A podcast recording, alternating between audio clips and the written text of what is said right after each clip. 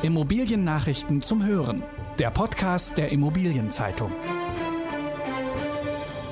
Lüftungsanlagen sind keine Virenschleudern.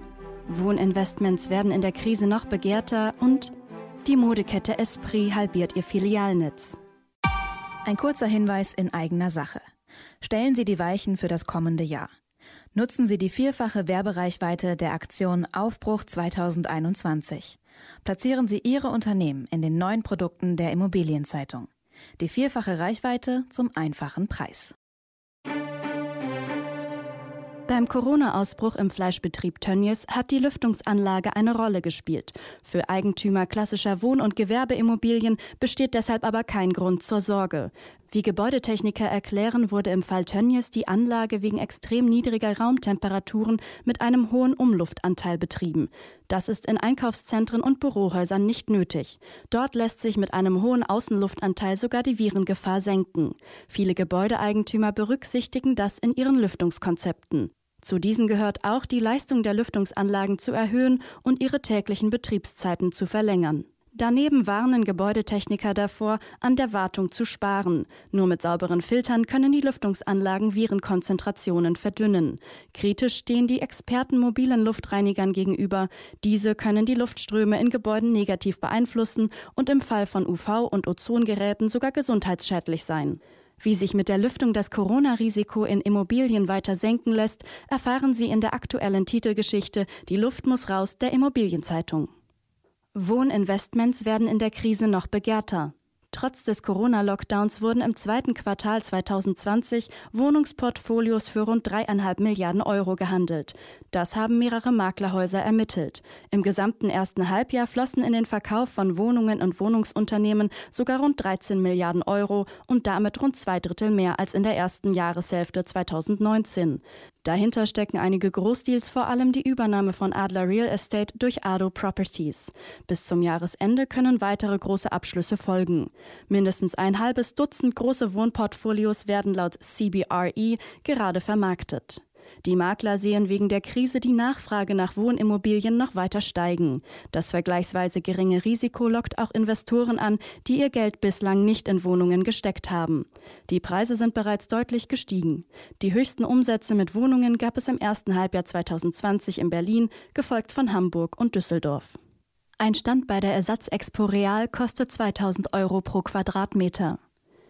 Die Messe München hat erstmals Standpreise für den Expo Real Hybrid Summit am 14. und 15. Oktober genannt.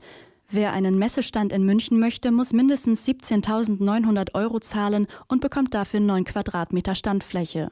Daraus ergibt sich ein Quadratmeterpreis von knapp 2.000 Euro. Von der Messe München heißt es, die Nachfrage nach Ständen sei höher als erwartet.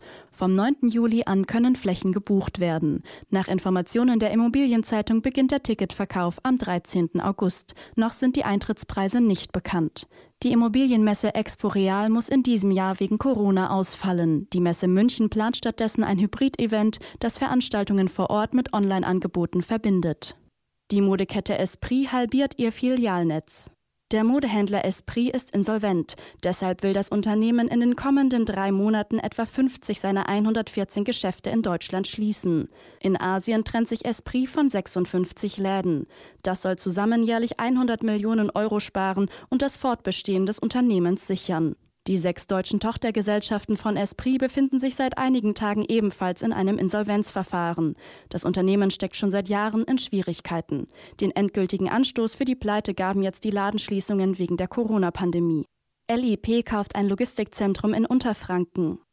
Der Münchner Immobilieninvestor LIP Invest sorgt für einen der größten Logistikdeals des Jahres. Für rund 100 Millionen Euro kauft das Unternehmen das neu errichtete Logistikzentrum von Mainside Logistik Nord in Obernburg südlich von Aschaffenburg.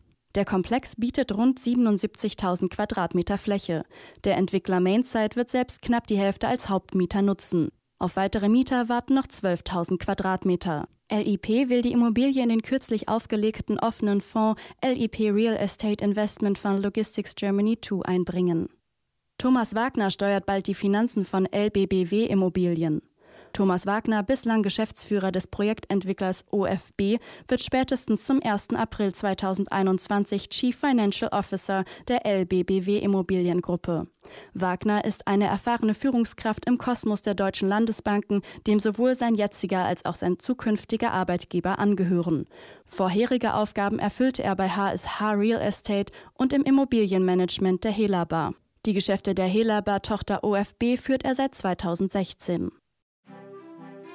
In der nächsten Folge hören Sie, wie im ersten Halbjahr 2020 in verschiedenen deutschen Städten die Büroinvestments gelaufen sind, zum Beispiel in Frankfurt. Das waren die wichtigsten Schlagzeilen der Woche aus der Immobilienbranche. Redaktion Volker Thies und Lars Wiederhold. Alle News gibt es zum Nachlesen in der aktuellen Ausgabe der Immobilienzeitung. Jetzt 10 Euro sparen mit dem Schnupperabo. Mehr Infos unter iz.de slash Schnupperabo.